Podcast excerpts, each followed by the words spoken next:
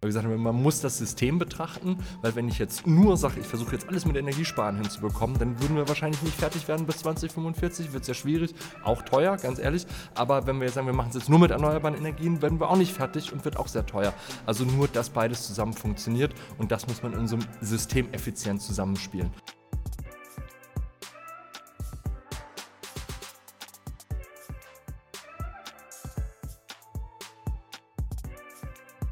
Alle Anschlag hier. Okay, dann ploppen wir in 3, 2, 1. Oh, ist das schön. Ist das schön. Haben wir noch nie gehabt, dass wir mit so vielen Leuten hier zusammen geploppt sind. Herzlich willkommen an euch alle, die ihr hier seid. Schön, äh, das ist ja perfekt, dass ihr miteinander anstoßt. Das macht ja richtig Spaß. Wir freuen uns total, dass ihr alle hier seid. Für die Leute, die das jetzt auch als Podcast hören, wir sind äh, hier live unterwegs. Wir haben tatsächlich heute mal Publikum dabei. Und bevor wir. Ach so, wir haben ja. Äh, stimmt, Wir haben genau. Publikum wir, haben gesagt, dabei. wir haben hier Publikum dabei. Also wenn das nicht 200 Leute sind, sind mindestens 200, mindestens 200 Leute. Leute. Könnten auch ein paar mehr sein. Ich glaube 202. Ja, okay. Wir ähm, haben uns heute was äh, vorgenommen. Wir wollen heute über das äh, Thema Energieeffizienz und Politik sprechen. Und dafür haben uns zwei wunderbare Gäste eingeladen von der DNEF. Zum einen Christian Noll und Martin Bornhold. Schön, dass ihr heute unsere Gäste seid bei dieser Live-Aufnahme. Und aber bevor wir gleich jetzt ähm, in das ganze Thema starten, ich habe es ja gesagt, wir sind hier und wir sind hier im Fraunhofer ENIC und deswegen nochmal einen ganz herzlichen Dank auch an das ganze Team von, vom Fraunhofer ENIC, also vor allem hier auch Sven Quandl, Marike Welisch, die uns hier extrem unterstützt haben, dass wir das Ganze hier auch machen können und das auf die Beine gestellt haben. Ohne die wäre das Ganze überhaupt nicht möglich. Deswegen einfach da nochmal an der Stelle vielen lieben Dank. Für alle, die das äh, Thema interessiert, also das Fraunhofer ENIC, das äh, gibt es jetzt seit letztem Jahr, glaube ich, genau seit letztem Jahr, äh, ist quasi so ein Showroom der Energiewende von Fraunhofer. Hier sind total viele coole Veranstaltungen, hier gibt es auch Konferenzen, hier gibt es Live-Sessions, auch so Sachen wie jetzt zum Beispiel hier den Live-Podcast. Und ähm, es gibt hier auch Demonstratoren. Also wenn ihr in Berlin seid oder generell auch einfach an den Themen interessiert seid, dann schaut mal auf der Website von denen vorbei oder auch hier direkt im ENIC. Die freuen sich immer, wenn Leute vorbeikommen und sie auch anschreiben und helfen euch gerne bei allen Fragen der Energiewende auch weiter. Ansonsten äh, danken wir natürlich ganz herzlich der Brauerei Herle, die uns hier mit Getränken auch versorgt während unsere Live-Podcasts. Haben wir das Fidelio Bier und das Seezüngle. Und da vielleicht nochmal zu sagen, für die Leute, die das äh, gar nicht wissen, das ist ähm, also eine Brauerei, die brauen seit 2008 klimaneutral. Das ist die Brauerei, die am frühesten damit angefangen hat. Genau, und wir wollten eigentlich, hatten wir vor, mit denen zusammen auch mal im Sommer eine Folge aufzunehmen. Hat wegen Corona und dadurch, dass Julius nicht mehr in Deutschland ist, wurde es ein bisschen schwierig, aber wir haben das auf jeden Fall noch auf dem Schirm und wollen das auf jeden Fall Ja. noch, noch machen. Ansonsten, äh, ich habe es ja schon gesagt, wir werden über das Thema Energieeffizienz reden und aber nicht nur Energieeffizienz aus einer technischen Perspektive, sondern eben auch vor allem Energieeffizienz aus einer politischen Perspektive. Äh, Die zwei von der DNF kennen sich mit dem Thema sehr gut aus. Sie beraten auch die Politik einfach in diesen ganzen Themen. Sie sind auch als Lobbyisten tätig, wenn man das so sagen kann, aber das werden sie auch später auf jeden Fall noch mal ein bisschen äh, genauer erläutern. Wir werden auch ein bisschen drüber sprechen, wie denn die Parteien bei den Sondierungsgesprächen jetzt so zusammenfinden können und was für ja, Überschneidungspunkte es da geben kann. Da habe ich auch nochmal ein Zitat rausgesucht, das ihr veröffentlicht hattet vor ein paar Tagen. Und zwar habt ihr gesagt, Grüne und FDP mit vielen Schnittmengen bei Energieeffizienz und Klimaschutz. Und da bin ich gespannt, was ihr uns dazu später noch sagen könnt. Aber als allererstes wollt ihr euch mal kurz mit ein paar Sätzen vorstellen. Also wer seid ihr, was macht ihr und auch nochmal kurz, was die DNF macht. Also Christian oder Christian, magst du kurz anfangen? Genau, also DNEF steht für Deutsche Unternehmensinitiative Energieeffizienz.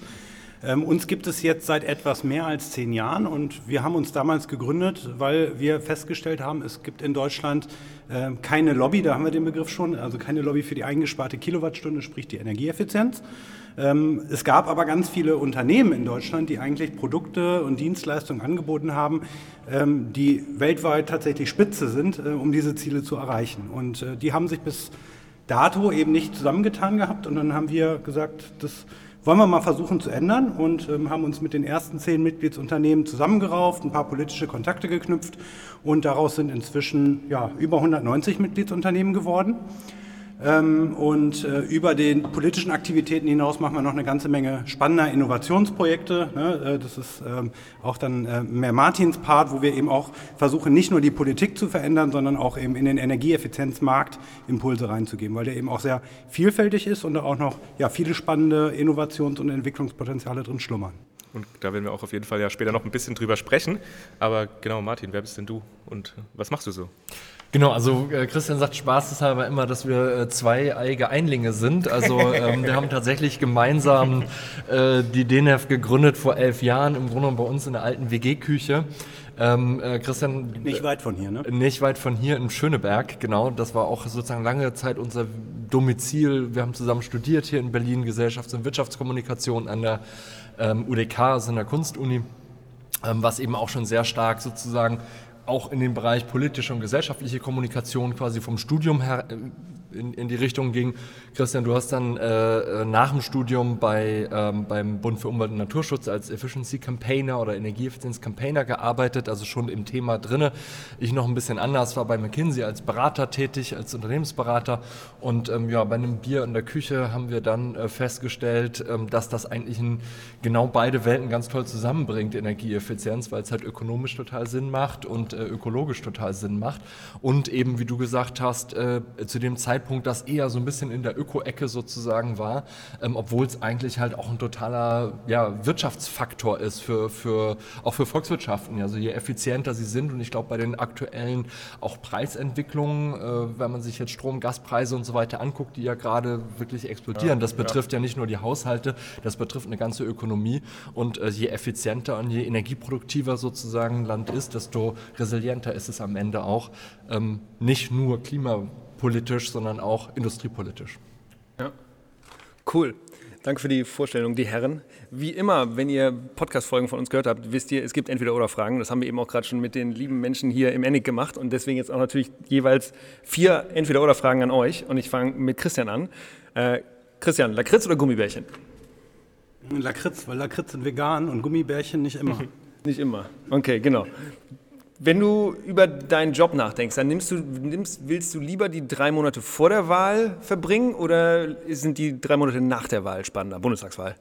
Ja, also wir bearbeiten das Thema ja gerade ganz aktuell ne? und drei Monate vor der Wahl ist eigentlich bei den Wahlprogrammen die Messe schon gesungen. Ne? Mhm. Also die äh, Zeit davor ist eigentlich nochmal total spannend. Und äh, jetzt, ja, mal schauen eben, wie lange die Koalitionsverhandlungen dauern und welche Gestaltungsspielräume da äh, entstehen und was auch am Ende dabei rauskommt, das ist natürlich auch eine ganz spannende Zeit. Von daher, wenn du so fragst, die drei Monate nach. Also ich wollte gerade sagen, ist, man merkt auch, dass Christian sehr viel im politischen Bereich unterwegs ist. Eine klare äh, Entweder-Oder-Frage sozusagen. Tut er nicht. Sehr lange Antwort, die auf was ganz anderes hinauszieht. Ist aber auch gut, wenn ihr ein bisschen noch mehr ausführt. Also ist vollkommen in Ordnung. Genau, das ist, genau, es geht ja auch darum, um euch ein bisschen kennenzulernen. Weiter geht's, Christian. Ähm, ihr habt eine neue Webseite ge gestartet und ich glaube, sie heißt die Effizienzrepublik. Mhm. Ähm, und die sieht ziemlich cool und flashy aus. Danke. Jetzt aber die, und jetzt habt ihr auch irgendwie eine andere, sogar eine, eine, ziemlich, ja, so eine sehr sichtbare Plakataktion am, am, Hauptbahnhof gefahren. Also deswegen die Frage, lieber Plakataktion am Hauptbahnhof und Leute, dass die vorbeikommen, die das sehen, oder lieber flashy Webseiten bauen? Auch das muss ich politisch beantworten. Das hängt, das hängt natürlich beides zusammen. Ne? Also man, man, sagt auch immer, Martin hatte gesagt, wir haben Kommunikation studiert und da sagt man auch immer gerne, ein Plakat ist kein Plakat. Mhm. Ne? Also so Kommunikationsmaßnahmen, die müssen immer zusammenwirken und das Plakat steht ja nicht an sich im Raum, sondern das ist ja ein Angebot an die Politik und vor allen Dingen, äh, das steht jetzt ja auch im Regierungsviertel, eben an die äh, Verhandelnden, auf uns zuzukommen und äh, die Message ist ja, Klimaschutz. Ne? Äh, wir ähm, helfen euch dabei, Wort zu halten, mhm. dass äh, wir natürlich dann eben auch Energieeffizienzmaßnahmen politischer Art ganz konkret vorschlagen, wie man das tun kann. Das passt natürlich nicht auf ein Plakat, deswegen ist es natürlich eben nur ein Element in der Kommunikation. Cool, ja genau. Wir, ja, genau. Kommen wir noch auch später zu. Vierter Punkt. Lieber Gast oder lieber Gastgeber in einem Podcast sein? Das, musst du jetzt ein bisschen das ist eine ganz neue Erfahrung für mich, genau, ähm, Gast zu sein. Gast? Ich war, ich war ja. auch schon in einem anderen, dann ging es aber ähm, um äh, Ernährung, weil ich auch mal ein Klimakochbuch herausgegeben habe. Ähm, von daher zum Thema Energieeffizienz bin ich jetzt das erste Mal Gast und das bin ich sehr gerne. Okay, aber eigentlich wollten wir dir eine schöne Brücke bauen, zu sagen, dass du auch noch einen Podcast machst. Und ich mache auch selber noch einen Podcast. Ich habe gesagt, sagen, wie er heißt. Den kennt aber jeder, deswegen muss ich. Ich habe gesagt, der Gorilla. Ich habe gesagt, der Gorilla-Podcast und du hast gesagt, nee, nix Gorilla, sondern King Kong Klima. King Kong Klima, genau. Wunderbar, jetzt haben wir das auch nochmal. Schön. Alle, Wer alle, Werbe alle Werbebotschaften rausgebracht. Martin, Bier oder Limo? Radler. Kommt auf die Uhrzeit an, jetzt gerade Bier. Okay, alles klar. Bist du eher ein Glutosaurus, Lactosaurus oder Veganosaurus? Oder fragen, also äh, gar keiner von denen. Bist du nicht Veganer? Saurus, oder? Nee. Bist du Veganer? Ja. Ah, fuck. Ja, genau, habe ich die Frage natürlich falsch gestellt. Ich dachte, du wärst Veganer, aber du bist Veganer. Sehr gut, beim nächsten Mal. Genau, nee, Kann Ja, ja noch werden, kann ja noch werden. Ich bin alles, äh, alles Esser. Saurus. Alles gut, alles gut. Om Omnosaurus. Omnosaurus. Lieber mit Krawatte im BMWi oder mit der Nerfgun im Büro? äh, Woher Nerf- weißt du das? Das ist so. Das wurde uns zugetragen. Das wurde uns von, zugetragen. äh, Also es von ist seriösen Quellen. Genau, es ist, DNF ist Da hat jemand geplaudert. Also am liebsten natürlich über den Nerfgang im BMW. Nerfgun im BMWi. Also BMWi wisst ihr alle, das ist Bundeswirtschaftsministerium. Genau, da seid ihr ja Und manchmal. Nerfguns sind die mit dem Schaumstoff. Genau, da Also schießt keine man so rum. Guns, Und es ja. gibt bei uns am Easy gibt so ein bisschen, ist die DNF ein bisschen verschrien, dass sie eben auch mal ja, sowas im Büro hat und dann da wird damit rumgeschossen. Aber ich werde demnächst mal versuchen, wenn es nächstes Mal wieder Präsenztermine im BMWi sind, eine Nerfgun Nerfgun mit rein- Sicherheit zu bringen. Richtig ja, ob, gut. Ob, ob man den reinschmuggeln kann. Ja. Super Idee. Richtig gut. Martin, letzte Frage, Martin. Äh, lieber Termine im ENIC oder lieber Termine im Flash? Der Kollege antwortet Das sind nicht. ja, das sind Ja, ja auch wahnsinnig ja. schwierige. Also was ähm, ist Flash? Genau, also ich erzähle mal ganz kurz, also das ENIC habt ihr ja schon vorgestellt, das ist ganz toll hier auch und ich Komm, jetzt freue mich noch hier zu sein, Werbebotschaft. freuen uns beide sehr hier zu sein. Äh, ist auch mein erstes Mal hier, weil wo ich schon öfters war, ist ähm, Flash und das Flash ist im Grunde genommen äh, ja ein Mini-Enig. Ein Mini-ENIC so ein bisschen, also das ist eigentlich unser Workspace, äh, wo wir als DNF dann auch gerne mal Workshops machen und so weiter und so fort. Ein ehemaliges Nagelstudio, so ein bisschen wie bei Better Call Saul sozusagen ist das Ein ehemaliges Nagelstudio. Sehr schön.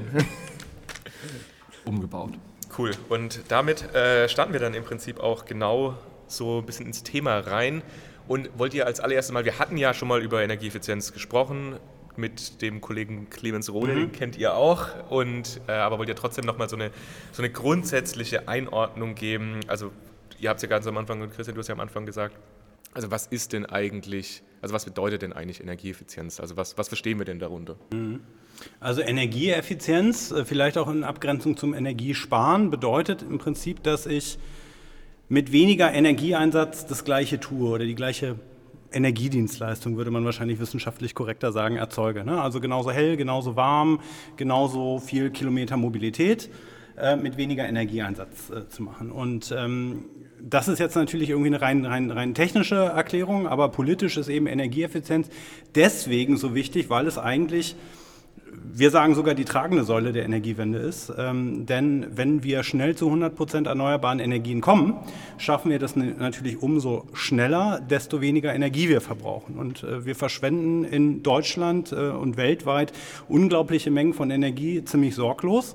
Äh, das bedeutet, um zu erneuerbaren Energien zu kommen, auf diesem Verbrauchsniveau, eigentlich ist es nicht schaffbar und wenn wir es trotzdem versuchen, wird es sehr teuer. Wir werden sehr viele soziale Konflikte haben, sehr viele Eingriffe in die Natur und das, obwohl das gar nicht nötig ist, weil die technischen Lösungen sind schon da und mit vielen, vielen Vorteilen verbunden, wie beispielsweise, wenn ich an ein energieeffizientes Gebäude äh, denke, Komfortsteigerung. Ne? Wenn ich an energieeffiziente Mobilität beispielsweise eben auch denke, ähm, auch ein einfacheres, effizienteres, smarteres Energiesystem, was uns einfach weiterbringt. Ne? Oder ähm, äh, ich bringe auch immer gerne das Beispiel eben von dem Fahrrad. Ne? Also ein Fahrrad mit schlecht aufgepumpten Reifen, das macht nicht so viel Spaß, verbraucht sehr viel Energie und von daher, äh, da kann man, glaube ich, Energieeffizienz am eigenen Leibe spüren. Und das Coole an Energieeffizienz ist, das Thema geht immer weiter. Also wir haben mal rausgefunden, dass man selbst das Fahrrad noch energieeffizienter machen kann. äh, hat irgend so ein Freiburger Unternehmen so ein neues ähm, Antriebssystem entwickelt. Also selbst da geht noch was. Also, ich finde es super, dass man merkt richtig, dass, dass du für das Thema brennst, dass, dass du auch, oder dass ihr da Lust drauf habt. Du hast ja gerade schon gesagt, dass quasi äh, das Thema Energieeffizienz auch mehrere Sektoren betrifft, also Gebäude, Verkehr oder ähm, auch Beleuchtung, also alles, was du jetzt gerade aufgezählt hast. Industrie ist natü- natürlich auch ein ganz großes Thema, die ganzen industriellen Anlagen. Ihr habt ja jetzt, äh, Julius hat es ja am Anfang gesagt, diese Effizienzrepublik-Webseite gemacht. Wollt ihr da noch mal ein bisschen was drüber zu sagen? Was, was genau habt ihr da gemacht und was sind da eure Sachen? Martin, willst du mal ein bisschen ausführen? Ja, klar, gerne. Also es ist ja nicht nur die Webseite, wie Christian schon gesagt hatte, sondern die Idee ist im Grunde genommen, dass wir uns ja vor eigentlich schon zwei Jahren zusammen hingesetzt haben und erstmal gesagt haben, auch genau diese Definition, was ist eigentlich Energieeffizienz und festgestellt haben, dass sozusagen, je weiter wir fortschreiten, auch in der Energiewende, dass wir sozusagen auch verstärkt sozusagen uns das System auch angucken müssen. Also das heißt, wie wirkt auch dann sozusagen die Energieerzeugung zusammen mit dem Verbrauch, mit den Leitungen, mit den Speichern und so weiter. Und wir haben natürlich auch äh, im Unternehmen, im Quartier, im Gebäude zunehmend eben integrierte Lösungen, wo eben man ein Solardach hat, meinetwegen, und äh, vielleicht noch eine Batterie im Keller und eine, eine, Wärmepumpe und aber auch eine Dämmung und ein gutes Fenster. So, so macht es den Mix letztendlich mhm. ja auch aus und das haben wir dann effiziente Energiewende genannt. Weil wir gesagt haben, man muss das System betrachten, weil wenn ich jetzt nur sage, ich versuche jetzt alles mit Energiesparen hinzubekommen, dann würden wir wahrscheinlich nicht fertig werden bis 2045, wird sehr schwierig, auch teuer, ganz ehrlich. Aber wenn wir jetzt sagen, wir machen es jetzt nur mit erneuerbaren Energien, werden wir auch nicht fertig und wird auch sehr teuer. Mhm. Also nur, dass beides zusammen funktioniert und das muss man in so einem System effizient zusammenspielen. Und dann wussten wir, das stehen Wahlen an. Wir wussten auch, muss man auch sagen, in den letzten zwei Jahren ist, glaube ich, klimapolitisch auch für die Energieeffizienz mehr passiert als in den neun Jahren, seit es den gibt davor, weil sozusagen sich jetzt sehr viel verdichtet. Ja? Jetzt muss ja auch langsam. Also und muss ja auch langsam, die Zeit wird halt knapp und man muss jetzt auch viel aufholen, was man halt einfach auch verschlumpft und verschlafen hat in den letzten äh, mhm. elf Jahren. Das ist ja auch so. Ne? Ja. Das ist ja wie ein Budget ja. mit dem CO2. Mhm. Also alles, was ich jetzt nicht spare, muss ich halt dann morgen doppelt sparen. Mhm. Jetzt geht es quasi vorwärts und wir wussten, dass mit der nächsten Bundestagswahl, die jetzt anstand, wir diesen Gedanken eines effizienten Energiesystems mit auch ganz konkreten Vorschlägen, also nicht nur eine Postulierung, wir wollen dies, wir wollen, dass irgendwie alles besser wird, sondern auch mit konkreten Vorschlägen, wie das gehen kann, die auch durchgerechnet mit vielen Stakeholdern in einem sogenannten Recoverton, also auch während der Corona-Krise, mhm. äh, quasi entwickelt vor dem Hintergrund Klimakrise droht. Corona-Krise war damals schon da, Wirtschaftskrise wahrscheinlich damals auch, sah noch deutlich düsterer aus ja. am Anfang, als es sich jetzt äh, rauskristallisiert hat. Wie kriegen wir das denn alles zusammen? Haben wir diesen Recoverton gemacht, haben viele tolle Ideen gesammelt und haben dann gesagt, so, und jetzt zur Bundestagswahl wollen wir das den Politikerinnen und Politikern gerne mitgeben, diese tollen Ideen und Vorschläge, die wir mit vielen Akteuren, mit vielen auch mit gesellschaftlichen Akteuren, mit anderen Unternehmensverbänden zusammen entwickelt haben und wollen das aber nicht so langweilig und dröge machen mhm. ähm, und nicht so technisch, sondern versuchen da irgendwie ein tolles, wie man heute sagt, Narrativ drumherum. Mhm. Und das ist eben diese Effizienzrepublik Deutschland, wo man nicht sagt, ah, häufig ist ja so wie, das wird alles so teuer mit dem Klimaschutz und das wird alles so anstrengend und das geht alles nicht und wir haben noch zu wenig Leitung gelegt und ja, also alles so mimimi. Mi, mi. Und wir haben gesagt, nein, eigentlich ist das ein super Ding für ein modernes, tolles, neues Land und, und Kontinent und Welt am Ende ja auch. Das ist eine Riesenchance, wie Christian gesagt hat, eben nicht nur jetzt irgendwie Verzicht, CO2 runter, sondern eine riesengroße Modernisierungsoffensive für die gesamte Infrastruktur, für die Gebäude, für die mhm. Verkehrsinfrastruktur, äh, für äh, sozusagen eine Industrie, die modern ist, die nicht auf irgendwelchen alten 50er äh, Jahre Stahlöfen, die irgendwie aus dem letzten Loch pfeifen oder so. Nee, das muss jetzt, da muss investiert werden und müssen wir sowieso. Und dann kann man es gleich so machen, dass es halt nachhaltig und ähm, modern und eben klimaneutral ist und eben noch viele andere Vorteile eben hat, äh, dass man eben dann auch ein besseres Leben letztendlich führt, ein komfortableres Leben hat. Ähm, und ähm, das war die Idee. Und diese Idee haben wir dann mit Kreativen zusammen äh, in dieses Effizienzrepublik Motto quasi gepackt und haben uns halt vorgestellt, was ist denn eine Effizienzrepublik? Wie sieht die denn aus und was muss jetzt politisch eben passieren in den nächsten vier Jahren, dass wir dort auch hinkommen, in diese Zukunftsvision Effizienzrepublik? Mhm. Und haben dann eine Webseite gemacht, haben aber auch einen Reiseführer zum Beispiel erstellt, wo wir dann schon mal ganz viele so Beispielprojekte, mhm. so ein bisschen auch wie hier, so Showcase-mäßig, wo wir gesagt haben, das könnte überall so sein in Deutschland, wenn wir diese Showcases so nehmen und überall ausrollen. Und das würde eben dann, dafür muss es aber jetzt politisch halt was passieren. Und das ist genau das, wo wir jetzt ja auch stehen und wo wir gespannt sind, wie es in den nächsten vier Jahren weitergeht. Ja, willst du? Ja, du hast, du hast jetzt gerade gesagt, dass neun Jahre lang oder die letzten Jahre nicht ganz so viel passiert ist. Aber kannst du noch mal so ein bisschen sagen, vielleicht was passiert ist? Ist da was passiert oder ist da wirklich echt alles verschlafen worden? Naja, also äh, klar, es, äh, sag mal, ich glaube, das EEG ist letztes, vorletztes Jahr oder sowas 20, also es hat ja schon mit den erneuerbaren Energien sozusagen, hat es ja schon ein bisschen früher angefangen. Eigentlich hat Energiesparen noch früher angefangen, nämlich mit der ersten Ölkrise. Da gab es ja schon so eine Wärmeschutzverordnung mhm. und den autofreien Sonntag und so, man erinnert sich vielleicht, also noch, wenn man, an die, man erinnert sich an die Erzählung der Großeltern von der Zeit damals. Ähm, die Aufkleber, ich bin Energiesparer, die in der Bildzeitung verteilt wurden. Also ne, so, das waren Oh, die Zeiten.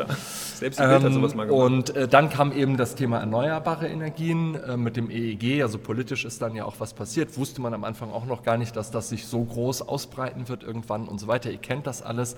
Also es ist schon etwas passiert, aber es ist halt ähm, immer, wenn es eine, ein Trade-off gab, also eine politische Entscheidung, mache ich jetzt was, was vielleicht ein bisschen unbequem ist für den Wähler, für die Industrie oder für äh, wie auch immer, was schwer zu erklären ist, vielleicht auch, was irgendwie eine Veränderung ist, die vielleicht unbequem ist. Ja, oder mache ich einfach so weiter wie bisher und hau das CO2 raus? Da hat natürlich, sag mal, da ist das der politische Instinkt immer zu sagen, Ich will niemandem wehtun. ich muss in drei Jahren, in zwei Jahren wiedergewählt werden. Ich mache, ich will niemandem wehtun und das Klima, die Folgen, die kommen in 30, 40 Jahren, das ist noch weit hin. Also ne, dann so ein bisschen wie das Kind mit dem, mit den irgendwie mit dem Marshmallow oder dann sagt, ich esse lieber jetzt eins als später zwei und das ist halt so ein politisches Prinzip. Und das hat sich jetzt geändert in den letzten zwei Jahren, auch im politischen Berlin? Oder Ja, in euren glaube- Erfahrungen? Oder na, vielleicht nicht nur im politischen Berlin, sondern auch mit euren Mitgliedern, Mitglieder Definitiv. Und ich ehrlich gesagt, ich glaube, ähm, dass äh, die Unternehmen, ja, und zwar nicht nur, also wir haben ja natürlich, wir vertreten die Anbieter, also dass die irgendwie auf der Seite sind, zu sagen, ja cool, äh, Klimaschutz ist super, weil sie natürlich Produkte und Lösungen, die sie da, die sie da verkaufen können und das ihr Geschäft ist, ähm, ist ja logisch, aber ich sehe immer wieder in Diskussionen, Podiumsdiskussionen, beispielsweise ähm, äh, mit der Internationalen Energieagentur, kann ich mir noch erinnern, in Dublin, Veranstaltung, da sitzen irgendwie vier CEOs von großen Unternehmen, auch energieintensive Unternehmen, die sagen, wir wollen Klimaschutz, wir wollen es jetzt, wir brauchen klare Rahmenbedingungen, die müssen auch für alle gleich sein, dass nicht der Erste, der was macht beim Klimaschutz, nachher. Der ist, der die lange Nase hat, der benachteiligt ist vielleicht. Und, ähm, und danach kommt eine Runde mit vier Politikern, die alle sagen, ah, das ist aber schwierig, wir können den Unternehmen jetzt nicht irgendwie was vorschreiben und so weiter und so Warum fort. gibt es da immer diese, diese Disruption dazwischen? Also, weil das, ich höre das, was du gerade gesagt hast, schon 33 Mal gehört. Die, viele Unternehmen wollen es und sagen aber, wir brauchen klare politische Regelungen. Und dann gibt es eben politische Entscheidungsträger und auch Entscheidungsträgerinnen natürlich, die dann sagen, die dieses Narrativ eben haben, ja, wir wollen niemandem wehtun oder wir trauen uns nicht oder wir wollen in drei Jahren wiedergewählt werden. Also warum, wie, warum passt das nicht zusammen? Ja, ich glaube, sind das hat es sich einfach halt- nicht genug Menschen, die sich dafür aktiv einsetzen und sagen, liebe Politikerinnen, wenn ihr das entscheidet, dann sind wir dabei? Oder also erzähl es Naja, nochmal. also ich glaube, es sind zwei Faktoren. Ja? Also der erste Faktor ist, ich glaube, es hat sich wirklich was geändert. Also ich glaube, man ist ähm, bis hinein in sozusagen politische Kreise, die sonst nicht so irgendwie für Klimaschutz ganz weit vorne standen in der Vergangenheit, hat man gemerkt mit, äh, mit sozusagen der Straßenbewegung von, von, von, äh, von Fridays for Future äh, bis hin zu ne, Grandparents, Scientists und so weiter, dass es eine Massenbewegung geworden ist, dass die Leute sagen, nein, es ist okay, wir nehmen Dinge in Kauf, auch Unbequemheiten oder Unbequemlichkeiten nehmen wir jetzt mehr in Kauf, jetzt macht aber bitte mal was, weil es gibt gewisse Aufgaben, die kann ich jetzt als einzelner Konsument nicht machen, da braucht es eine politische Entscheidung. Und deswegen ist in den letzten zwei Jahren, finde ich, schon relativ viel passiert, was wir uns vor vier Jahren noch niemals hätten wir vorstellen können, an Radikalität von politischen Entscheidungen bis hin zum Bundesverfassungsgericht. Gleichzeitig, und äh, das, äh, um das Zitat mal zu bemühen, wenn wir jetzt über den CO2-Preis zum Beispiel sprechen, haben alle immer gesagt, wir wollen einen CO2-Preis, damit können wir irgendwie einen Klimaschutz machen. So, jetzt haben wir den und äh, ein sozusagen, äh, du hast das mal so formuliert oder jemand zitiert gesagt, ja, aber je weiter du vorne in der Kasse stehst, desto lauter fängst du dann an zu meckern, wenn du wirklich bezahlen musst. Und das ist ja das, was jetzt passiert. Er sagt, oh, jetzt muss er bezahlen. Ja, jetzt ist aber auch irgendwie doof. Und 20 Euro ist noch okay, aber wenn er jetzt teurer wird, dann muss man jetzt irgendwie die da Leute muss man wieder sogar was rückvergüten. ändern, ja? Da muss man sogar Da muss man was ändern, weil das kann man ja, das ist jetzt ja nicht zuzumuten. Ja doch, aber wenn der was wirken soll, der Preis muss er ja hoch sein, weil sonst mache ich ja nichts anderes. Genau, Also- es gibt ja, glaube ich, relativ viele Studien, die irgendwie so Zahlen von 160 und 150 Euro sagen, dass der dann irgendwie Einfluss hätte. Und jetzt sind wir bei, was hast du gesagt, 10, 20 irgendwas, ne? 25, 25, ja. also, ja. Und du hast die ganze Zeit auf Christian ge- gezählt. Christian, erzähl du mal. Ja, ich wollte vielleicht auch nochmal ergänzen. Ne? Also äh, es gibt ja nicht nur eine Klimaschutzbewegung und eine Klimaschutzlobby, die immer stärker wird, äh, sondern es gibt natürlich eben auch so die Beharrungskräfte der Besitzstandswahrer, die halt äh, sehr gut und sehr stark organisiert sind, ähm, die früher auch immer dagegen gekämpft haben. Und das beginnt sich auch zu ändern. Ne? Also wir merken beispielsweise eben äh, auch in der Immobilienwirtschaft, dass immer mehr sagen, jawohl, wir wollen das machen, aber wir brauchen klare Rahmenbedingungen. Ne? Und das beinhaltet auch Verbindlichkeiten oder Sicherheiten darüber, dass der CO2-Preis auch eine bestimmte Richtung annimmt. Ne? Also auch das äh, hat sich, glaube ich, ganz massiv äh, verändert. Und äh, weil du äh, vorhin auf die letzten neun Jahre auch nochmal abgezielt hast, auch da haben sich einige Dinge geändert. Ne? Also wir haben ja auf EU-Ebene vor allen Dingen ganz maßgeblich die Energieeffizienzrichtlinie bekommen, ja. äh, die erstmals für ähm, alle, ich glaube, das sind jetzt äh, nach dem Austritt von, vom Vereinigten Königreich nur noch 400.000, 400 Millionen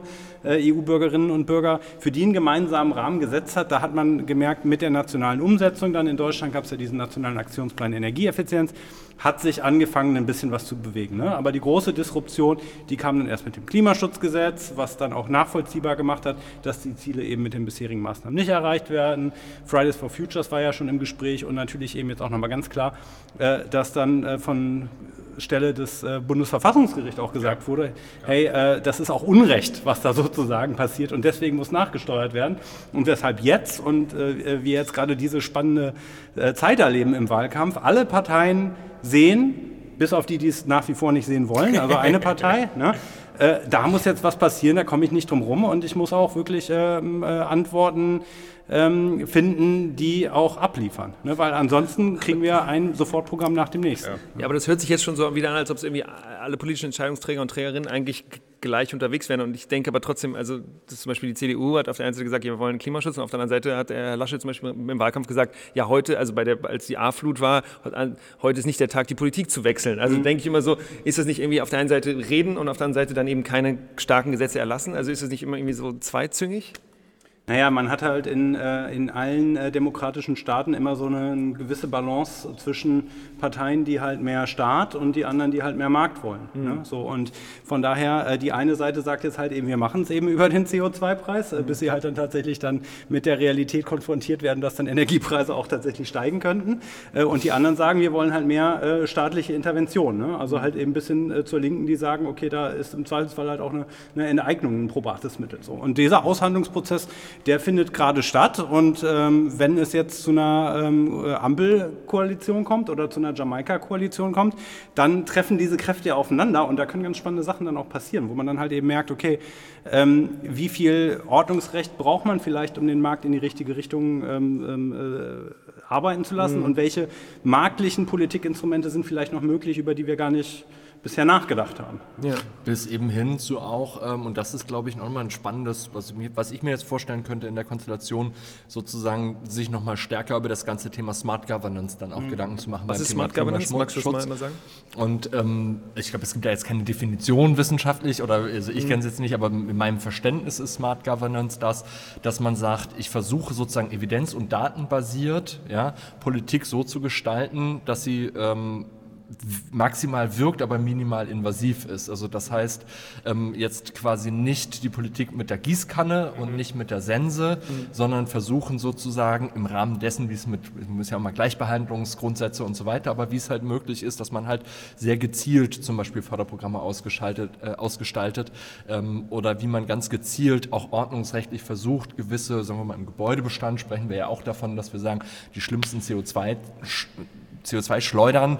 Also irgendwann muss man den Leuten sagen, wenn du echt ein fieses CO2-Schleuder hast, das geht irgendwann ja. nicht mehr. Du dann musst dann was ja. machen. Das ist dann auch nicht mehr eine Frage von Freiwilligkeit und Wollen, sondern dann musst du es machen. Und wenn man halt gut, gute Datenbasis hat, was wir, wir haben irgendwie, ich glaube, knapp 20 Millionen Energieausweise oder 15 Millionen, die alle irgendwo rumgammeln. Ja, keiner hat die Daten je ausgewertet wegen vermeintlich Datenschutz, was Quatsch ist. Ja, und äh, also da könnte man aber mit diesem ganzen Datenschatz könnte man halt sehr gut gezielt sagen, okay, wenn ich jetzt irgendwann sozusagen eingreife ins Eigentum und Vorschriften mache mhm. und Vorgaben mache, dann kann ich halt sehr gezielt sagen, an den Stellen, wo sie wirklich auch am dringendsten notwendig sind, wo sie auch am meisten bringen. Und das wäre vielleicht auch so ein bisschen die Balance dann auch zwischen, sagen wir mal, FDP und Grünen, die ja so scheinbar die größten, sag mal, methodischen Gegensätze zumindest haben beim Thema Klimaschutz.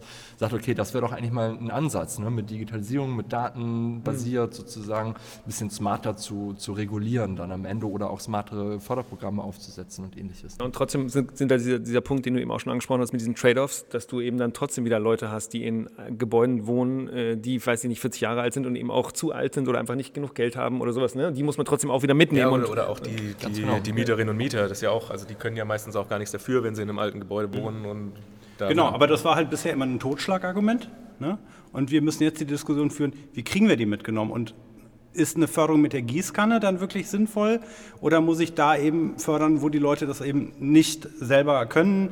Muss ich da vielleicht eben auch an der einen oder anderen Stelle regulatorische Barrieren abbauen, dass beispielsweise ein Energiedienstleister sagen kann, hey, ähm, ich plane das für dich, ich installiere das für dich, ich liefere dir die Energie und hinterher ist deine Energierechnung genauso teuer wie vorher? Wir sind jetzt schon ziemlich in diesem. Äh, po politischen Thema drin. Aber vielleicht nochmal, wir können da gleich nochmal richtig weiter tief reingehen. Aber mich würde immer interessieren, wie ihr jetzt diese Aspekte, die ihr jetzt gerade alle gesagt habt, auch quasi in die Politik reinbringt. Also wie sieht denn da so der, der Arbeitsalltag bei euch aus? Also wie funktioniert denn das für die Leute, die vielleicht da jetzt nicht so in diesen ganzen Prozessen drin stecken? Und vielleicht auch nochmal. Das bleibt unser sahniges Geheimnis. genau. Nee, und ich dachte, wenn ihr darüber sprecht, auch gleich nochmal vielleicht die Interaktion mit euren, mit, mit den Companies, die bei euch, Mhm. also nicht nur Richtung Politik, sondern wie holt ihr eigentlich eure Companies eigentlich auch rein und wie kommt ihr da zu konzeptualen ja, Prozessen? Mit welcher Frage soll ich anfangen? Ja, Julius ist immer sehr gut drin, zwei Fragen zu stellen. Und Markus sagt danach immer. Julius, hör mal auf, immer drei Fragen hintereinander zu stellen. Fangen wir an, wie interagiert ihr und wie kriegt ihr eure Companies zusammen, dass ihr alle... Äh, Fangen wir mit den Companies an. Fangen Also Companies wie- und wie- dann wie Richtung ihr das? Politik, Ja. genau. Also, äh, soll, soll ich bei, willst du Politik? Ich mache Companies? Ja, dann fangen wir mit den. Companies Dann an. fange ich mal an mit den Companies. Da haben wir ja schon eine tolle Aufteilung. Also ihr meint sozusagen die Mitglieder, die Genau, äh, ja, bei uns... Ähm, also wir sind erstmal aufgebaut als Verein, also klassisch, wie man es vielleicht auch vom Fußballverein oder ähnliches kennt oder welche Vereine es auch noch gibt. Das heißt, rechtlich ist das genau das Gleiche. Wir sind auch gemeinnützig, also das Finanzamt hat irgendwann gesagt, hey, was ihr macht, das ist insgesamt gut für die Umwelt äh, und dementsprechend ähm, zahlt ihr quasi keine Steuern, also wir zahlen keine Steuern auf das, was wir machen, haben aber natürlich dann sehr viele Auflagen dafür. Ne? Das, ist, das kommt ja nicht for free sozusagen, sondern man muss dann auch viele Dinge beachten, wenn man gemeinnützig ist, zu Recht. Ähm, und in diesem Verein haben wir dann Mitglieder und diese Mitglieder sind nicht wie im Fußballverein dann sozusagen junge Leute, die Fußball spielen wollen oder ältere Leute, die Fußball spielen wollen. Wir haben sie noch gar nicht danach gefragt. Vielleicht wollen die auch Fußball spielen. Vielleicht wollen die auch Fußball, vielleicht sind das auch Menschen, die Fußball spielen, aber das wollen sie vielleicht nicht bei uns machen. Also ich will es auf jeden Fall nicht. Aber ähm, äh, sondern das sind halt Unternehmen, die dann halt vertreten sind äh, durch Mitarbeiter des Unternehmens oder durch die Geschäftsführer oder ähnliches. Gibt es auch Geschäftsführerinnen bei Energieeffizienzunternehmen? Gibt es leider noch nicht so viel, Nicht wie so wir viele? uns das wünschen würden tatsächlich. Und, ähm, äh, und das, aber. es gibt, ja, wird, wird auch mehr, aber es ist tatsächlich noch äh, ja, sehr techniklastig sozusagen. Und ähm, das Zweite ist, ähm, dass wir als Verein dann auch diese Organe haben. Also wir haben dann auch einen Vorstand, äh, wir haben einen Beirat, äh, wo dann viele Expertinnen und Experten und äh, aus der Zivilgesellschaft, aus Fraunhofer-Instituten, aus anderen wissenschaftlichen Instituten, die es auch noch gibt, äh, und Beratungen und so weiter, die da ähm, äh, uns unterstützen und äh, einen ehrenamtlichen Vorstand eben und dann Arbeitsgruppen und so weiter. Also so ist es wirklich wie so ein Verein aufgebaut, das Ganze. Und ähm, natürlich brauchen wir viele Mitglieder, die, also Unternehmen, die dann auch den Mitgliedsbeitrag bezahlen, weil das finanziert dann eben uns und die Geschäftsstelle und das, was wir eben tun und in das Plakat am Hauptbahnhof eben auch und die Webseite zur effizienzrepublik.de. Und ähm, das ist so ein bisschen gestaffelt, auch nachdem, je nachdem sozusagen, wie viel ähm, wie viel Umsatz ein Unternehmen macht, weil wir auch gesagt haben, wir wollen jetzt nicht nur die ganz großen Unternehmen dabei haben, die großen Konzerne, so Siemens ist zum Beispiel ein Mitglied, das glaube ich jeder kennt, ähm, aber noch viele andere große Unternehmen, es sind 150 Mitglieder.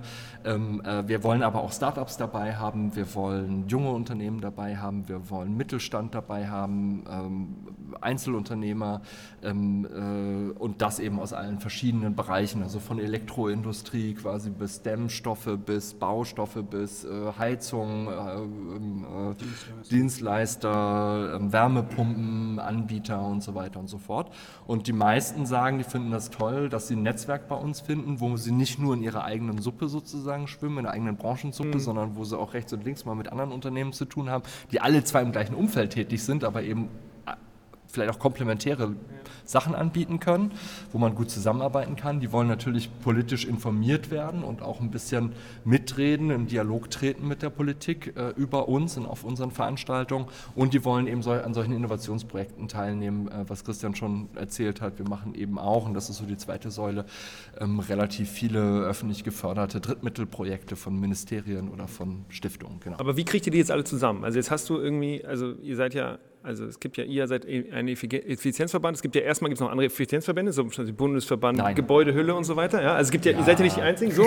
Ja, hm, doch, die gibt's. Ja, genau. so, aber, aber jetzt habt ihr, jetzt habt ihr zum Beispiel in, im Gebäude, äh, weiß nicht, Isolierungsbereich gibt es jetzt irgendwie 20 Companies. So, wie kriegen, wie kommen die jetzt alle zusammen? Weil es gibt ja unendlich verschiedene Stoffe, mit denen du dein Gebäude zum Beispiel dämmen kannst oder sowas. Also wie, also das finde ich spannend. Also wie kommt ihr da zu Konsensen? Ach so, wie man auf eine gemeinsame Meinung kommt Genau. oder wie die zu uns kommen. Nee, nee, Also wie, die, wie, die auf, wie ihr zusammen als One Face to the Customer mehr oder weniger kommunizieren könnt. Und Weil alle Mitglieder- ja? Nein, wie die dann.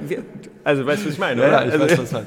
ja, und das ist äh, tatsächlich Das ist eine Herausforderung, glaub ich, Ja, das oder? ist eine Also- Herausforderung und ganz ehrlich, ähm, als, be- als wir uns gegründet haben ähm, äh, oder bevor wir uns gegründet haben, äh, haben wir hinterher erfahren, gab es im Wuppertal-Institut, das ist auch ein wissenschaftliches Institut, ähm, äh, ein Papier, eine Kurzstudie oder sowas, eine Untersuchung, äh, warum es keine Lobby für Energieeffizienz gibt und da kam man zu dem Schluss, dass aufgrund der Heterogenität des Marktes so etwas unmöglich ist.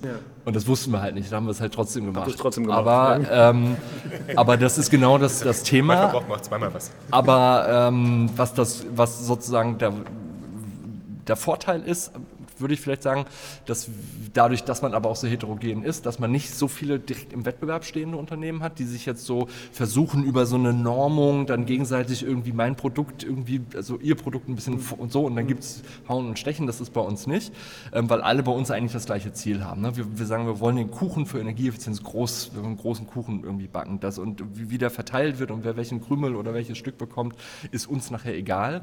Und ich glaube, der zweite Faktor ist ähm, auch so ein bisschen, dass ähm, aus der Gründungsgeschichte heraus, dass sozusagen Christian und ich ähm, als neutrale Personen das quasi aufgezogen haben und initiiert haben und wir nicht jetzt irgendwie Stallgeruch hatten, dass wir irgendwie im Verdacht standen, jetzt irgendwie so dem Dämmstoffboys Unternehmen zu so. sein oder irgendwie aus dem Unternehmen zu kommen oder irgendwie die, die Heizungs-Heinis äh, Heinis oder wie auch immer zu sein. Ja, so, so war das nicht. Sondern wir waren halt neutral und damit konnten wir dann auch immer, sind wir so ein bisschen die Moderationsstelle auch, dass wir sagen, wenn mal unterschiedliche Meinungen auftauchen zwischen den Unternehmen, dann moderieren wir das halt aus, weil wir sind halt die neutrale Geschäftsstelle und das hat bis jetzt sehr gut funktioniert und ich, und ich glaube, es ist auch so, ein, so eine Kultur, so ein Spirit, also gerade unter den Mitgliedern, die, die sagen immer, wenn man zu denen auf eine Veranstaltung kommt, da geht man halt so gerne hin. Zu vielleicht anderen Sachen muss man, zu anderen Terminen, aber Die zu, machen gute Partys, habe ich gehört. Genau so. Ne? Wir machen auch mal eine gute Party und es ist eine gute Stimmung und wir wollen halt, wir sind alle, pflegen einen sehr freundschaftlichen und kollegialen und kooperativen Umgang untereinander mit den Mitgliedern und das äh, steht auch so in unserer ähm, Compliance-Richtlinie drin. Und so weiter. Das mit der Party nicht. Das sind der Party Das schon mit mit Party, drin, das aber dass, so dass, dass man eben jetzt sich nicht gegenseitig irgendwie schlecht machen darf und so weiter und so fort. Ne? Und das wird halt auch immer relativ klar gesagt. Ähm, und das funktioniert gut. Genau, jetzt hatten wir noch die zweite Frage an dich, Genau. Christian, mit der Genau. Politik. Ist Ähm, lang, lang ist es her. Ne? Ja, da, da würde ich auch äh, nochmal quasi in die, die Mottenkiste der Geschichte zurückblicken. Und zwar äh, war das tatsächlich eben so, dass als wir uns gegründet haben, 2010, äh, da kam ja mehr oder weniger zeitgleich das Energiekonzept raus. Ja, also das war quasi ein paar Was- was Monate war das? noch vor dem Atomausstieg, dass die Bundesregierung gesagt hat, jo, Klimaschutz, da müssen wir jetzt ein bisschen was machen. Und da wurden dann ja diese Ziele vereinbart, 80 bis 95 Prozent CO2 einzusparen. Ne, das war sehr lange das unter dann Röttgen? tatsächlich. Nee, das war noch vor Röttgen, das hat. Doch, das war Röttgen. glaub, das war das Röttgen. war, das war Röttgen, War das das, weiß ich. Gabriel? Nein, nein, das Ist auch war, egal. Entschuldigung, das, das war war der, das war der Einstieg aus dem Ausstieg, aus dem Einstieg. Also das war vor Ja. Fukushima und aber ja, genau. Das ist ähm, Gute genau, so, ähm. Jetzt muss ich mal überlegen, wo ich herkam. Ja. Also, damals stand da ganz groß drin, Energieeffizienz ist der Schlüssel der Energiewende. Vulgo. Ähm, und ähm, Ich muss einmal ploppen. das Prognos beispielsweise und andere, die haben dann diese Szenarien zum Energiekonzept äh, gezeigt und haben gesagt, okay, eigentlich funktioniert nur das Szenario, in dem wir den Energiebedarf um die Hälfte reduzieren bis 2050. Alles andere ist wirtschaftlich nachteilig. So, ne? Und deswegen habe ich das mit dem Atomausstieg gesagt. Das war damals noch inklusive Atomkraftwerke. Ne? So.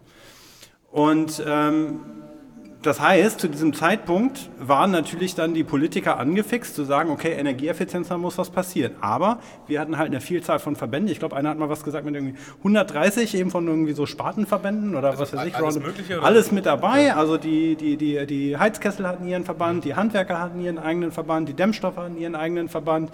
Eigentlich also, nur einen jeweils. Ja, genau. Also es gab und gibt die verrücktesten Verbände. So. ja, gut, ein, ähm, einer, einer, sitzt hier. Genau, einer sitzt hier, der, der verrückteste überhaupt.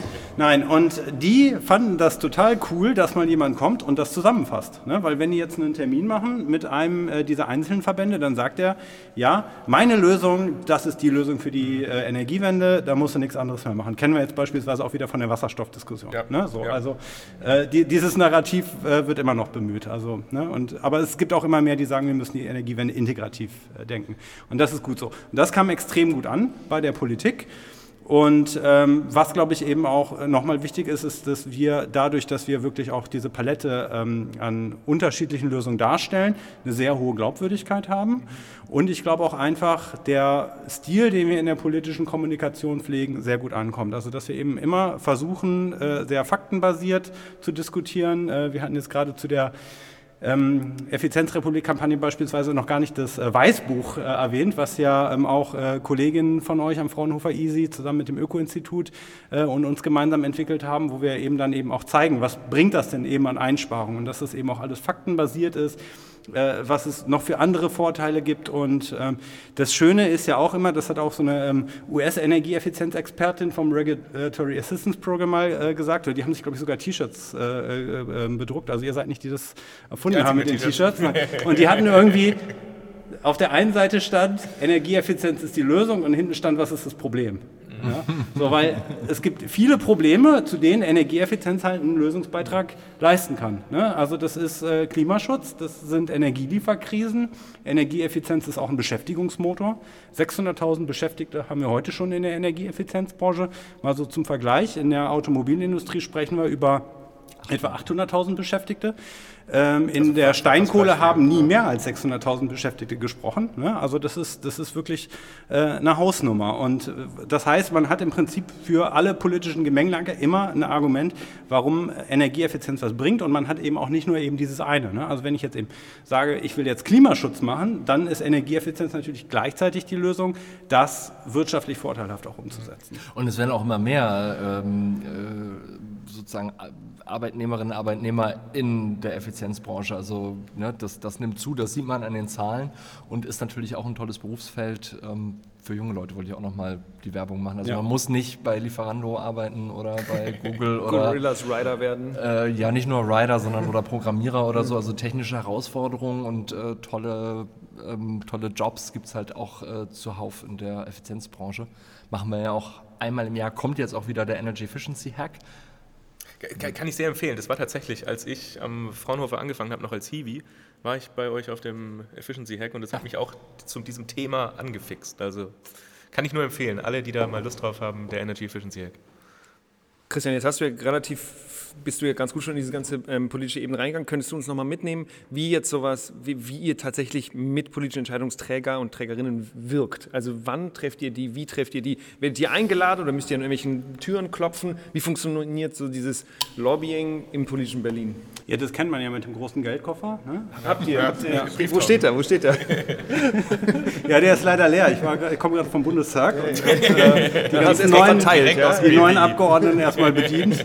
Nein, das ist ein äh, sehr kontinuierlicher ähm, Prozess, wo man dranbleiben muss, äh, Beziehungen und Vertrauen aufzubauen. So, und da gibt es immer unterschiedliche Phasen, auch je nachdem, wo befindet man sich im Gesetzgebungsprozess. Mhm. Ne? Also wenn ich jetzt über das Parlament nachdenke, äh, aber natürlich eben dann auch äh, vorbereiten, wenn es um so politische Programme gibt, die dann erstmal auf Ministerialebene oder Gesetzesvorhaben oder auf mhm. EU-Ebene Richtlinienvorhaben äh, beschlossen werden. Da muss man einfach sehr kontinuierlich äh, dranbleiben, präsent sein und vor allen Dingen eben auch durch gute Antworten und auch verwertbare, für die verwertbare Antworten natürlich eben überzeugen. Das ist ganz wichtig, aber wir versuchen natürlich eben auch äh, als Verband ein bisschen anders zu sein als andere Verbände, also auch äh, nicht nur für die Mitglieder Veranstaltungen anzubieten, die Spaß machen, sondern eben auch für äh, Politikentscheider und Politikentscheiderinnen. Also wir haben jetzt beispielsweise im Oktober wieder einen großen parlamentarischen Abend und äh, ja, das klingt jetzt, glaube ich, so ein bisschen hochnäsig, aber ich äh, war auch selber schon auf vielen parlamentarischen Abenden und weiß auch vom Feedback der anderen, dass das der beste parlamentarische Abend Natürlich. Von Welt ist. Der Welt. Von Welt. Nein, also wir versuchen da auch immer zu zeigen, eben, da steckt auch viel, viel Herzblut drin, dass die Leute sich wohlfühlen, dass die gerne kommen. Und es gibt auch diese parlamentarischen Abende. Klar, da gibt es irgendwie. Schnarchabende, ja? Da gibt es irgendwie Bier und Schweinshaxe, so, das, äh, das ist auch beliebt, ne? aber ich würde sagen, unsere ist mindestens genauso beliebt. Aber du hast jetzt gerade gesagt, es gibt auch andere parlamentarische Abende und es gibt bestimmt ja auch, sage ich mal, Verbände oder jetzt, weil wir ja gerade vorhin auch gesagt haben, ihr seid ja auch so ein bisschen Lobbyismusverband im Prinzip oder seid da in dem Bereich tätig. Es gibt ja auch andere Lobbyismus-Sparten, die versuchen vielleicht eher in eine andere Richtung die Politik zu drücken. Also wie ist es denn da, sich gegen solche anderen Ver also Lobbyisten durchzusetzen, die eventuell ja sogar vielleicht noch mehr Budget dahinter haben, weil die ja jetzt nicht wie ihr gemeinnützig seid? Ja, ich glaube, das ist so ein bisschen wie wenn du einen Karatekämpfer gegen einen Sumo-Ringer antreten lässt. Ne? Also der, äh, es gibt Verbände, die bringen halt sehr viel mehr Gewicht auf die Straße. Die bringen dann wirklich so den Geldkoffer mit. Die, Nein, nee, das ist vorbei. D- d- Das, aber das ist, die sagen halt, okay, wir stehen für die Deu deutsche Wirtschaft und dann sagt die Politik, wir haben mit der Wirtschaft gesprochen, die Wirtschaft sieht das so. So und dann, dann, dann ist äh, Ende aus, Mickey Maus.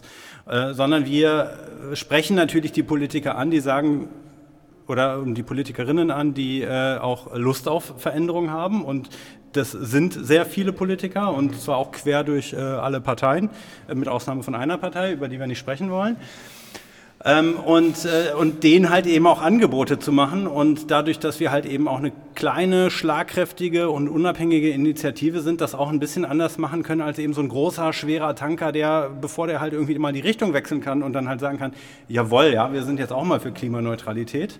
Ne? Ähm, das halt sehr, wir können das sehr viel pointierter und spitzer ähm, ähm, äh, bringen und kommen damit politisch, glaube ich, auch ganz gut an. Also natürlich, ähm, man bekommt nicht jeden und jede überzeugt, aber jetzt gerade leben wir ja ähm, in, in Zeiten, wo immer mehr Politiker und Politikerinnen halt eben auch sagen, wir wollen das machen. Und was sind denn die Antworten? Und ähm, das Schöne bei der Energieeffizienz ist, ähm, da gibt es auch von einem von unseren Vorstandsmitgliedern das schöne Zitat, die konservative Säule der Energieeffizienz. Ja, Energiewende. Äh, Der, die konservative Säule der Energiewende, also Konservare ist ja Sparen. Ähm, das heißt, dass ähm, der Energieeffizienz als Gedanken grundsätzlich auch immer alle offener und offen gegenüberstehen als ja, Andere Themen. andere Themen. Genau, und ich glaube am Ende, klar, wir müssen halt irgendwie ähm, sowohl, also ich glaube, wir haben einfach auch die besseren Argumente. Das, das, muss Ja, man einfach das wollte ich auch noch sagen. Nee, also eine Natur der Sache. Also es ist ja, also ich meine, ist ja klar. Ja, ja, also ja. Energiesparen, wer will dagegen sein und so weiter. Und ähm, klar muss man dann im Einzelnen halt, dann ist es immer eine Interessensabwägung, wie am Anfang ja schon mal gesagt. Da, ja, man will den Leuten nicht so viel zumuten und so weiter. Aber eigentlich wäre es halt sinnvoll und ich glaube, die Argumente sind da auf unserer Seite. Wir tragen sie, glaube ich, auf eine gute Form vor und auf eine, also versuchen sie gut aufzubereiten, konstruktiv, handlungsfähig, aber trotzdem auch mit ein bisschen Spaß im Augenzwinkern dabei, dass es auch, dass man Lust auf das Thema bekommt und nicht irgendwie schon so, oh, das ist so ultra langweilig oder so. Und äh, in der Kombination finde ich schon, dass wir relativ viel Gehör finden. Nicht immer, nicht überall und manchmal gibt es ja, auch andere Leute oder andere Abwägungen oder so. Ähm, aber ich glaube, das ist so ein bisschen der, der Faktor dann. Markus, wollen wir jetzt nochmal auf die Sondierung gehen und dann nochmal in die Zukunft gucken? Ist das cool? Okay. Genau, dann. Also ja? wollt ihr ein bisschen so aus dem, aus dem Nähkästchen plaudern, was, Was da, geht denn gerade was da gerade los Was ist. passiert und, und gerade? wir hatten ja jetzt ganz am Anfang, ihr hattet es ja gerade eben auch schon mal, glaube ich, gesagt, mit FDP und Grüne, Mhm. dass die bei einem Thema äh, Gebäude war es ja, dass die da eventuell zusammenfinden könnten. Also wa, wa, was ist denn da gerade los und, und was, was kann da denn passieren? Ja, also ich glaube jetzt momentan bei den Sondierungen, ähm, die halten ja ähm, unglaublich gut dicht. Ne? Also worüber die konkret jetzt irgendwie diskutieren, wissen wir auch nicht mehr als alle da- darfst anderen. du jetzt nicht sagen. Darf ich auch nicht sagen, sonst werde ich nicht mehr eingeladen. Also ihr werdet aber Dann muss mein. Geldkoffer draußen Ihr bleiben. werdet eingeladen. Geldkoffer, wie gesagt. Nee, aber werden Der Geldkoffer darf rein, du bleibst draußen. Na, aber werdet, werdet zum Beispiel Interessenverbände wie ihr, werdet ihr zu solchen Konsultationen Nein. aktuell eingeladen? Gar, Nein. Oder sind die wirklich nur Das untereinander? ist, das ist total closed Job und äh, ich glaube, es gab in der Vergangenheit mal irgendwie so die, den einen oder anderen Tabubruch, aber das wurde dann auch, äh, auch hart kritisiert, dass dann irgendwie, wenn man rausgefunden hat, okay, der da drin sitzt oder die da drin sitzt, ist Lobbyist oder Lobbyistin so. Ne? Also ähm, und ich glaube gerade jetzt, in, nach diesem Wahlkampf, wird da extrem pingelig drauf geachtet. So. Es geht momentan tatsächlich eher so um die großen Linien, ne? also Markt, Staat und so weiter und vielleicht irgendwie so ein paar Themen, äh, die sehr stark in der Öffentlichkeit standen, wo man so ein bisschen schaut, ist das jetzt irgendwie die Zerreißprobe oder nicht? Also Tempolimit, beschleunigter Kohleausstieg, äh, Steuern, Schnick, Schnack. Steuern rauf, runter und so weiter. Ne? Das sind, das sind, das sind glaube ich, wirklich äh, die Themen, die momentan verhandelt werden. Und wenn man dann sagt, okay, man macht das zusammen, dann wird das jetzt in den nächsten Stufen dann bis hin zu den Koalitionsverhandlungen äh, konkreter werden. Nach der letzten Bundestagswahl ist man in den Sondierungen schon sehr konkret geworden. Das kann man jetzt nicht sagen, äh, ob das in den Sondierungen schon so ist oder ob das dann erst tatsächlich in Koalitionsverhandlungen passiert. So, und jetzt aber zu den Linien äh, oder zu den Gemeinsamkeiten. Ähm, wir haben uns das angeguckt äh, für, für alle Parteien, die jetzt potenziell miteinander koalieren könnten. Also das heißt, ihr habt euch die, die Parteiprogramme angeschaut? wir haben uns die? Parteiprogramme angeschaut. Wir haben ähm, Wahlprüfsteine, also Fragen an die Parteien gestellt, wie die sich zu unseren Vorschlägen verhalten würden. Äh, Und Antworten die wir, da tatsächlich auch auf sowas? die beantworten das auch, ja, aber ich glaube nur auf irgendwie sechs Fragen oder sowas dieses Mal. Da Das haben sie sich ein festgelegtes Format. geeinigt, ein festgelegtes Format. Äh, Und wir haben natürlich ganz viel Talkshows geguckt, ne? also wie, wie alle anderen das auch und Trielle. Twitter rauf, runter. Und ähm, glauben, es gibt mehr gemeinsame, konkrete Projekte, als man jetzt erstmal glaubt. Ähm, alle Parteien, die jetzt miteinander koalieren, wollen den grundsätzlichen politischen Rahmen weiterentwickeln. Da gibt es einen Konsens, ne? auch wenn dann das ähm, sich in der Ausgestaltung vielleicht ändert. Ne? Also auch wieder diese Marktstartfrage. Alle Parteien sagen, wir wollen an den Rahmen ran, wie Energiepreise staatlich beeinflusst werden, also äh, EEG, Umlage, Energiesteuern, CO2-Bepreisung. Das wird ganz sicher ein großes Thema werden. Ähm, alle Parteien wollen die Gebäudesanierung voranbringen. Ähm, da gibt es ähm, Riesenbedarf einfach. Ein bitte, Riesen- bitte, bitte. einen Riesenbedarf. Ne? Und äh, da gibt es dann auch spannende Aussagen, beispielsweise bei der Union, die im Programm reingeschrieben haben, wir wollen die großen Vermieter in die Pflicht nehmen. So, also fand ich, fand, ich, fand ich schon überraschend. So, und deswegen glauben wir eben das Thema, was Martin eben mit den großen CO2-Schleudern angesprochen hat, äh, dass wir da schon Hoffnung haben können, dass wir da weiterkommen.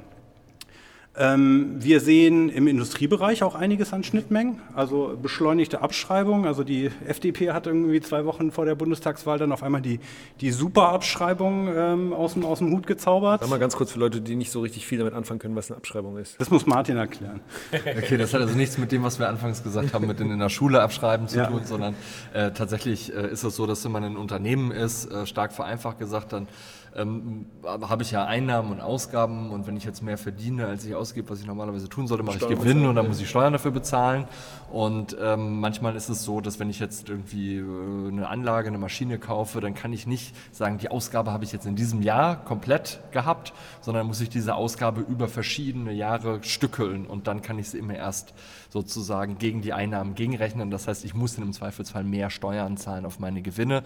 Und wenn ich das ein bisschen vorziehe und sage, ich, ich muss jetzt zum Beispiel die effiziente, ähm, äh, den effizienten Motor für meine Maschine, den ich ausgetauscht habe oder sowas, oder die neue Druckluftanlage, die irgendwie viel, viel weniger Energie verbraucht, ähm, dann kann ich äh, das in zwei Jahren oder in einem Jahr als komplette Ausgabe quasi schon und kann es dann gegen die Einnahmen gegenrechnen und muss weniger Steuern bezahlen. So ist grob die Idee, aber eigentlich so viel, so viel weniger, es ist einfach nur eine Streckung letztendlich oder eine, eine Stauchung und hat manchmal so für einen Controller im Unternehmen hat das eine gewisse ähm, Sexiness, wenn ich Dinge schnell abschreiben kann. Äh, ja. Das, Äh, äh, gut, aber es ist ja in Unternehmen ja auch ähnlich wie in der Politik, dass ja eventuell manche Geschäftsführerinnen oder Geschäftsführer ja auch nur für eine begrenzte Zeit da sind. Und wenn man dann natürlich sowas Ja. auf kürzere Zeit machen kann und sich dann in der Bilanz eben wieder positiver auswirkt, ist das Ganz ja auch genau. Genau, also es ist für ein bestimmtes Segment von Unternehmen, vor allen Dingen glauben wir eher im Bereich Mittelstand äh, äh, attraktiv. Ne? Und Martin musste das übrigens erklären, weil er hat die Fuchssocken an.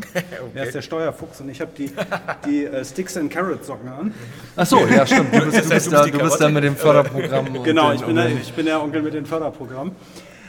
Ähm, aber war Genau. das Thema abgeschlossen? nee, das Thema war noch nicht. Es gibt, also es gibt, du hast die, die Frage gestellt, jetzt muss ich die auch mit den Nee, vielen sag genau, äh, Schnittmengen natürlich auch und beantworten. den Socks und, ja. Ja, genau. Also einen Förderrahmen braucht man natürlich eben in allen Bereichen, aber auch einen smarteren Förderrahmen. Ne? Das äh, hattest du ja mit der, mit der Smart Governance äh, schon genannt. Und äh, im Industriebereich, äh, da bin ich zum Beispiel auch mit Clemens Rode, äh, dem Kollegen von dir beim Fraunhofer Easy, sehr äh, stark im Austausch, könnten halt für größere Investitionen sogenannte Carbon Contracts for Difference attraktiv werden. Äh, was sind Carbon Contracts for Difference? Es ist einfach so, dass ähm, wir eine sehr hohe Unsicherheit haben, wie sich die CO2-Preise entwickeln. Und wenn ich jetzt eben in eine Klimaschutztechnologie, die sehr teuer ist, äh, investiere, habe ich eben ein bestimmtes Investitionsrisiko, wenn ich nicht weiß, mit welchem CO2-Preis für später kalkuliere ich dann.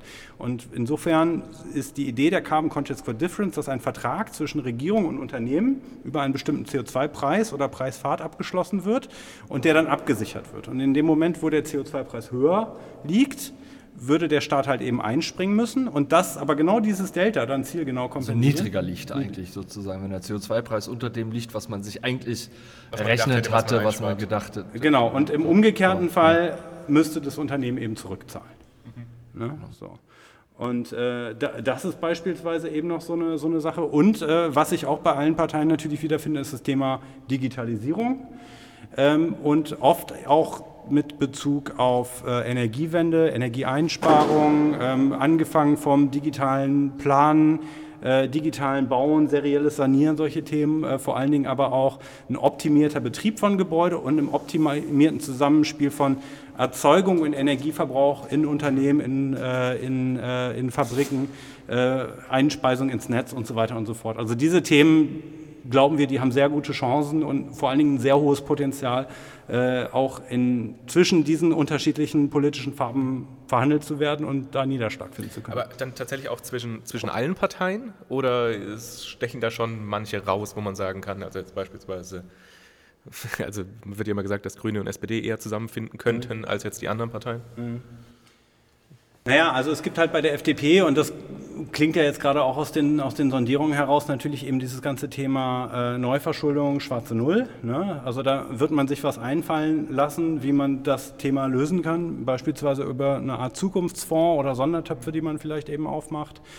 Ähm, es gibt bei, äh, bei der FDP und bei der Union natürlich eine stärkere Zurückhaltung, was ähm, Vorschriften beispielsweise angeht. Ne? Die sind ja auch nicht müde geworden, äh, dieses Thema Ver Verbote äh, zu pushen, auch äh, wenn ich es ein bisschen albern finde, ne? weil ich meine, irgendwie der Straßenverkehr funktioniert auch nicht ohne Verbote. Das ist auch so. Verbot, ja. Wo Ja, 30 ist, und- fährt man Oder, 30. oder Betäubungsmittel. Oder, Oder Betäubungsmittel oder. Waffentragen in der Öffentlichkeit. Also an manchen Stellen machen Verbote durchaus Sinn und sind auch effektiver als ein, ein Preis. Ne? Also wenn ich irgendwie ein Geschwindigkeitslimit über eine Bepreisung einführe, ich glaube, dass die Leute, die es halt leisten können, die fahren dann halt irgendwie 200 km/h. Also das so.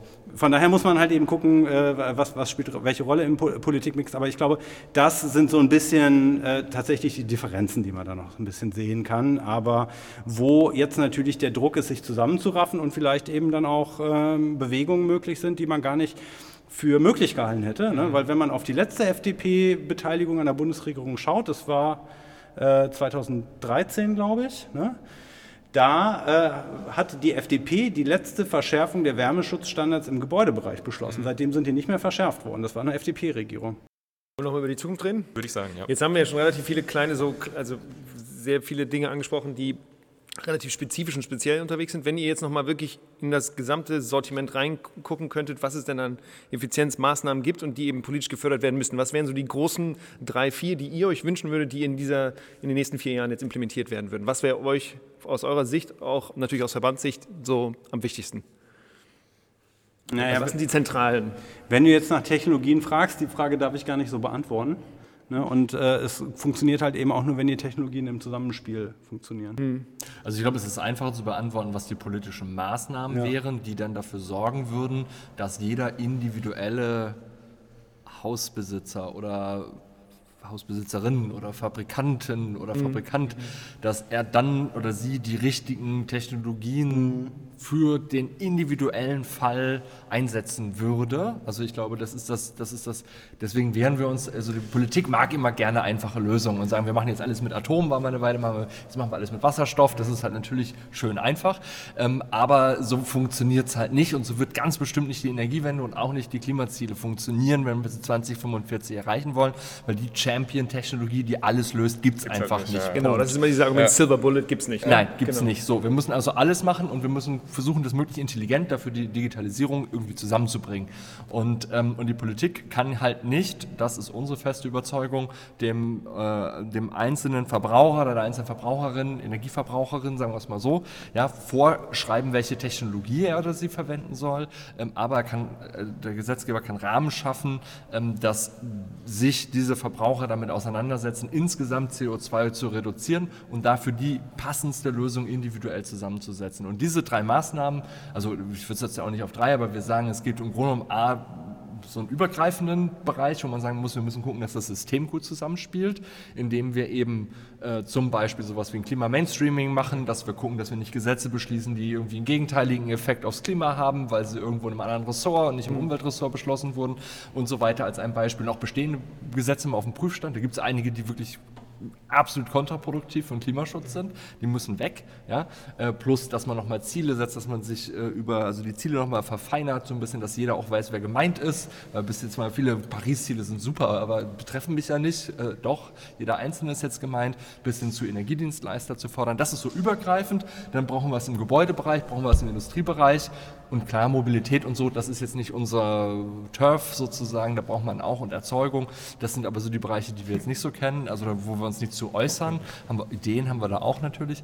Ähm, und beim Gebäudebereich ganz klar Mindeststandards im Bestand mit einer Zielplanung zu sagen, liebe Gebäudebesitzerin, lieber Gebäudebesitzer, wenn du eine schrottige CO2-Schleuder hast, hast du jetzt noch fünf oder acht oder zehn Jahre Zeit, die zu sanieren und dann ist aber Schluss. Ne? Dann und bis dahin du, bekommst du aber auch eine Förderung, die dich in die Lage versetzt. Genau, ne? dass du, wenn du eben genau das, dass du entweder, wenn du selber schon älter bist, ja, dass genau, du das mit deinen Enkeln ja. oder mit deinen Kindern mal besprechen kannst, sagen, ey cool, ich krieg gerade, wollt ihr nicht jetzt schon solche Überschreibungen machen oder wollt ihr da investieren oder also man kann ja über, für alles einen Deal treffen am Ende des Tages. Man kann ja. mit Energiedienstleistern, die vielleicht das dann sogar übernehmen, ja, und die, die Finanzierung und sagen, gut, das ist für mich ein Geschäft in die Zukunft, das das passt. Also Lösungen gibt es da, man muss halt wollen.